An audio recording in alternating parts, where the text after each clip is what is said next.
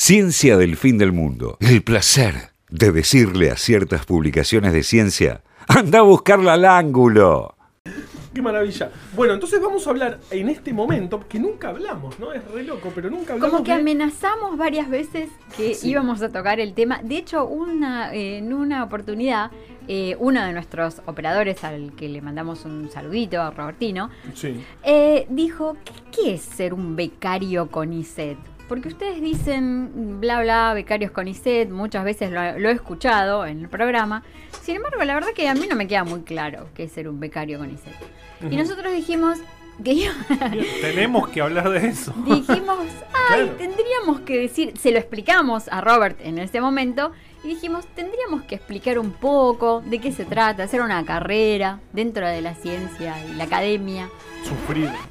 Es sufrir Exacto. mucho. Primero hay que saber sufrir, Claro. como dice el tango.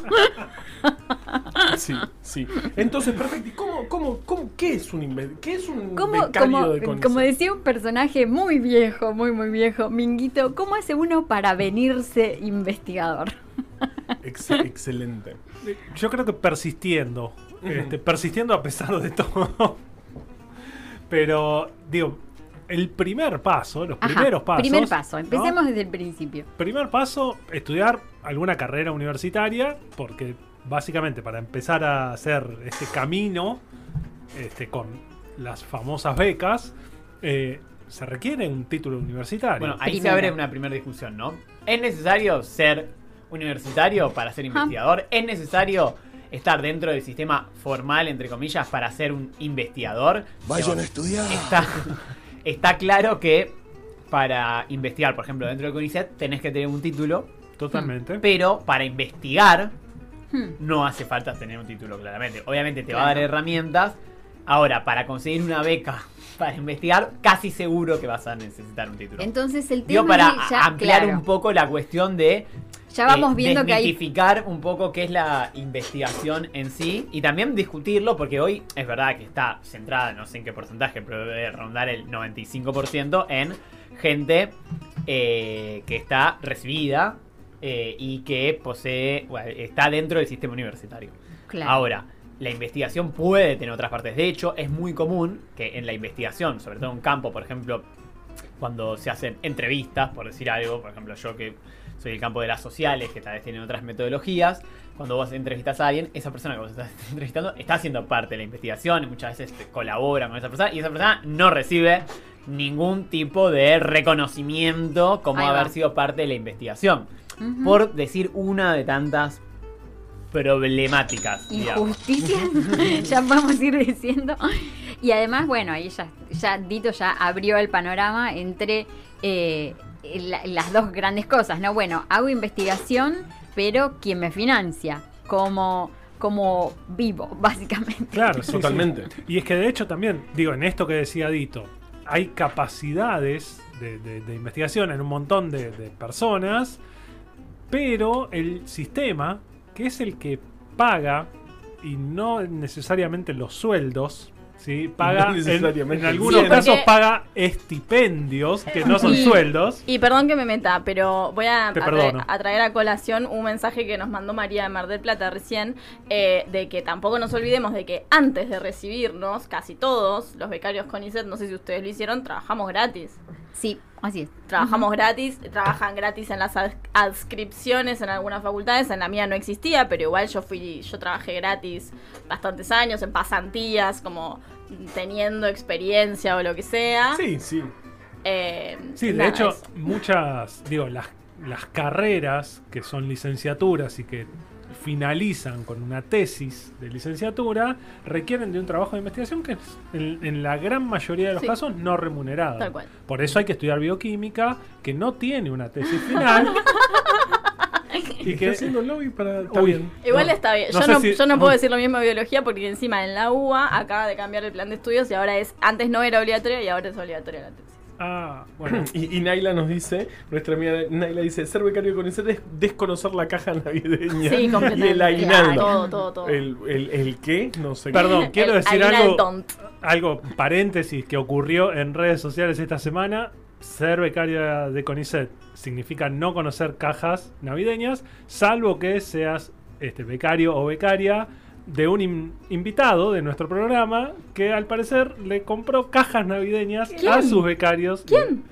Uno que, que, que- que habla un idioma raro. No, No. ¿en serio? Es Sí. un genio, boludo. Sí, no sí. puede Hubo- ser. Hubo, fotos este, dando vueltas en Twitter. Es muy este, genio. De, de- de una becaria feliz con su caja Con su navideña. caja navideña que le había comprado Jorge. Qué maravilla. Qué Porque yo te digo Qué que da mucha envidia Sí. eh, por la calle ir cuando se acerca el fin de año. toda la gente y con ves la a todo el mundo con la cajita y vos decís. Que por ahí adentro tiene todas boludeces que no comes, no te gustan o lo que sea, pero es el... el terceras el- marcas, no importa. Es no el, sentirte eso. reconocido. ¿entendés? Bueno, yo quiero traer a colación otra Mm. cosa que viene a cuento de la caja navideña y que este, mm, algunos sindicatos em, habilitan a los este, a los becarios y becarias a afiliarse en su sindicato. Ajá. ¿Sí? No vamos a dar nombres de sindicatos ahora, pero No. dentro de los sindicatos que representan trabajadores del Estado, ¿sí? hay algunos sindicatos que permiten la afiliación de becarios, y becarios, becarias, que es, Es algo verdad. poco conocido. ¿Sí? La Pero siendo afiliado de algunos gremios, uno puede, entre otras cosas, en esta época, pedir su caja navideña.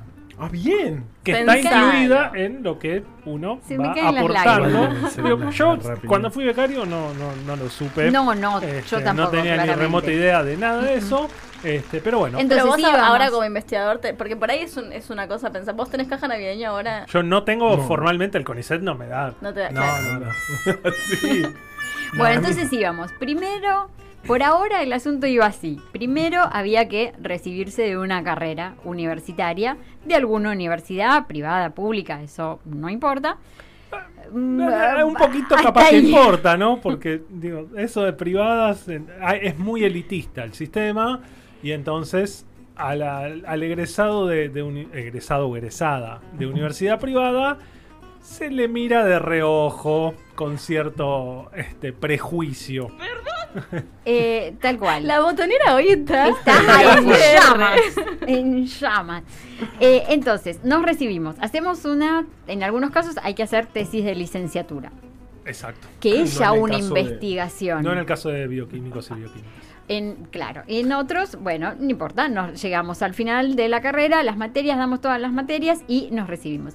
Y mientras tanto, que uno está estudiando en la universidad, es un poco como que se va dando cuenta, hay como un sentido arácnido de si me va a gustar hacer algo que tenga que ver con investigación o voy a salir corriendo con mi título a tratar de trabajar de alguna cosa Sí, sí, claro. afuera de la universidad. Sí, sí, sí, es, es un gran quilombo, como dice acá nuestra botonera, este, porque es como, ¿en dónde me meto? ¿En dónde ¿No? me O- meto? o La a gran veces, la gran pregunta es en realidad, un par de años después, ¿en dónde me ¿Dónde me metí? metí? ¿Dónde me metí? Porque no es tan fácil saber si. No te das cuenta, no te das claro. cuenta. Yo- yo- sé si me gusta investigar, qué sé yo. No, no, porque además cuando No lo estás sé haciendo la, hoy. cuando estás haciendo la tesina, trabajando gratis o lo que sea, eh, Estás es enamorado de todo. Es distinto, vas una vez cada tanto, eh, qué sé yo, solamente haces cosas piolas, o sea, no, es- no estás como encerrado en, la, en el mare magnum de burocracia que No, representa. sos como un adolescente Uh, enamorado, claro. digamos. Sos como una. Sí, claro, claro. Y decís, sí, quiero seguir esto. Y terminás muchas veces con. eh, ay, pasan cosas terribles. Como por ejemplo, que me ha pasado.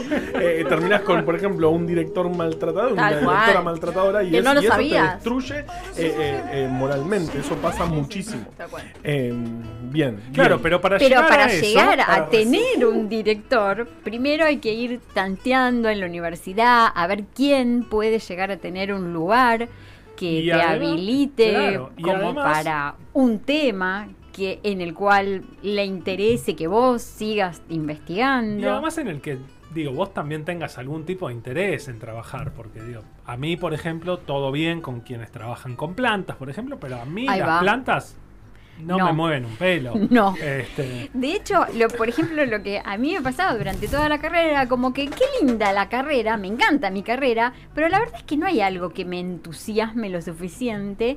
Y recién al final de todo ahí apareció el tema que dije, bueno, sí, capaz que en esto puedo, puedo entusiasmarme como para trabajar a partir de acá varios años, porque son muchos años. Muchos Sí, sí, sí. años. Para mí, ahí está uno de los principales conflictos porque el tema de en qué se especializa en investigación es un tema muy complicado porque en general, digamos, la universidad, sobre todo la pública, que busca que generar profesionales que estén a disposición de los intereses del país, ¿no? En general, Sí. Mm. en teoría, ¿no? Ya ahí ya lo vamos a discutir No, bueno, también. En, en teoría estamos hablando. Eh, después, en general, lo que termina sucediendo es que las posibilidades de investigación o desarrollo más profesional eh, y del tema que uno elige, esta cosa de qué tema elijo, están ligadas a, por un lado, las posibilidades y por otro lado, eh, los que, eh, las que te dan una posibilidad de trabajar, de meterte en otro lado. Por ejemplo, en el caso de historia, que es la carrera que estudié yo, es bastante eh, raro porque los temas en general están muy desligados de las problemáticas sociales Mm. y se busca como, bueno, encontrar un tema que sea distinto o que en el que yo pueda tener algún diferencial simplemente como para poder conseguir ganar una beca y poder vivir de investigar. Entonces yo he escuchado literalmente gente en la facultad, por suerte ni me acuerdo el nombre de esta persona, si no la tengo que escrachar, que eh, decía, ah, a mí me interesa algo de Europa, pero bueno, voy a tener que investigar algo de Argentina porque claro, yo no soy europeo, entonces no les puedo competir, entonces bueno, me voy a tener que anotar en algo de Argentina, lo cual como Mm. extraño. Mucho a la más vez- interesante. Claro, pero a la vez a mí me ha pasado que me digan, bueno, buscate, por ejemplo, yo eh, lo- eh, las pocas investigaciones que hice eran sobre militancia de los 70, cuestiones de historia oral, me decían, bueno, buscate alguna organización que no esté tan estudiada y metete con esa, como, Claro. como buscate tu currito, ¿no? Y no, ¿qué hace falta? Buscate Digamos. tu kiosquito. Eh, si no, eh, claro, eh, ¿en qué vos podés mostrar algo distinto? Y la realidad es que tampoco está muy claro que eso después genera algún beneficio social, si Hmm. bien cualquier investigación obviamente tiene algún grado de beneficio sí, social, sí. hay prioridades a veces en la sociedad y hay cuestiones que, y además otra cuestión que a mí me resulta muy compleja, por lo menos en la carrera de historia que entiendo que es muy distinto en el área de sociales que en las naturales, que es que cómo se vincula la tarea de los estudiantes con las investigaciones. En general, por ejemplo, en la carrera de historia, la tarea de los estudiantes está totalmente desvinculada de las investigaciones posteriores, sino a lo sumo haces algún ensayo de investigación como falso, digamos, como solamente para practicar, y no se aprovecha todo ese esfuerzo para cosas eh, que están como en un grupo que es como que casi que no quiere que entres, porque claro, también ahí hay un problema, el presupuesto es limitado, La cantidad de investigadores es limitada, y entonces no sé si todos quieren que todos sean Yo sí. investigadores, por ejemplo. Sí. Dani necesita. Yo sí. Planteo Dani esos debates necesita. en un, mientras estoy sentado de una forma muy incómoda. Cuatro copas. Muy tierno. Eh, no, yo iba a decir algo respecto de esto de la, de la necesidad. Ah, que esto tiene que ver también con cómo, cómo te evalúa tu propio sistema científico, digamos. Eh, en, en- biología, por lo menos, lo que pasa muchas veces, creo que ya lo hemos hablado acá en este programa un montón, que si uno dice, no, voy a hacer algo que, que el país necesite, qué sé yo, fiebre hemorrágica argentina, hantavirus, eh, eh, ¿cómo se llama? Em, bueno, no me va a salir la palabra. Enfermedades eh, desatendidas. Leishmaniasis. Por ejemplo, lo que encontrás es que, es que, mm, como que no garpan esos, esos temas, digamos. Eh, Claro, y, y- ¿Por qué? Porque, es más difícil publicar. porque en realidad, con esos- claro, lo que, lo que quieren no es que publiques. Claro, lo que quieren es que publiques. Ya hablamos un montón de veces que publicar se publica en revistas extranjeras, suizas, estadounidenses, eh, alemanas, yo qué sé. Y bueno, entonces tenés que publicar como para los intereses de, de- las personas que manejan esas revistas, porque mm, no tiene nada que ver con tu país, pero tu país te dicen que tenés que publicar ahí porque si no, tu país te va a dejar sin laburo.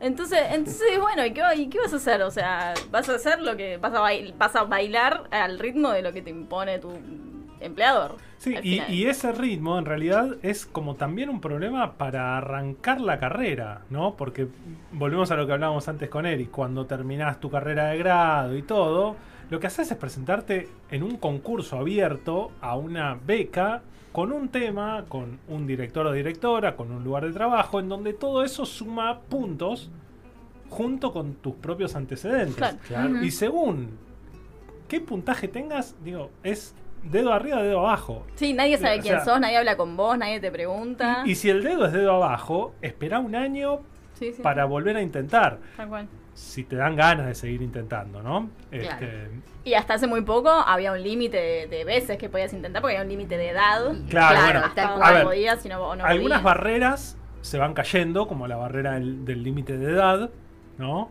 Pero otras siguen estando presentes, ¿no? Digo, la- las, hay un montón de luchas de becarios y becarias que, digo, en esta época por la que transitamos, podemos mencionar, por ejemplo, la caja navideña, como ya decimos, pero eso es un problema de todo el sistema y es una pavada, pero el aguinaldo, Obvio. quienes cobramos un sueldo en blanco, porque somos investigadores, tenemos nuestro aguinaldo, pero becarios y becarias no lo tienen. Yo cobré este año mi primer aguinaldo, eh, pero por la docencia, Ujú. Que es un- debe ser un- una quinta parte de mi sueldo total, así que el aguinaldo es la décima parte de mi sueldo total. Pero yo Qué estoy bien chocha igual. la cuenta. Chocha. Qué bien. Chocha estoy. Con mi Totalmente. aguinaldo de, de, de persona está muy bien. Pero estoy bien. Y está Está bueno esto que, que estuvieron tocando recién, el tema de los, los temas. ¿En qué temas?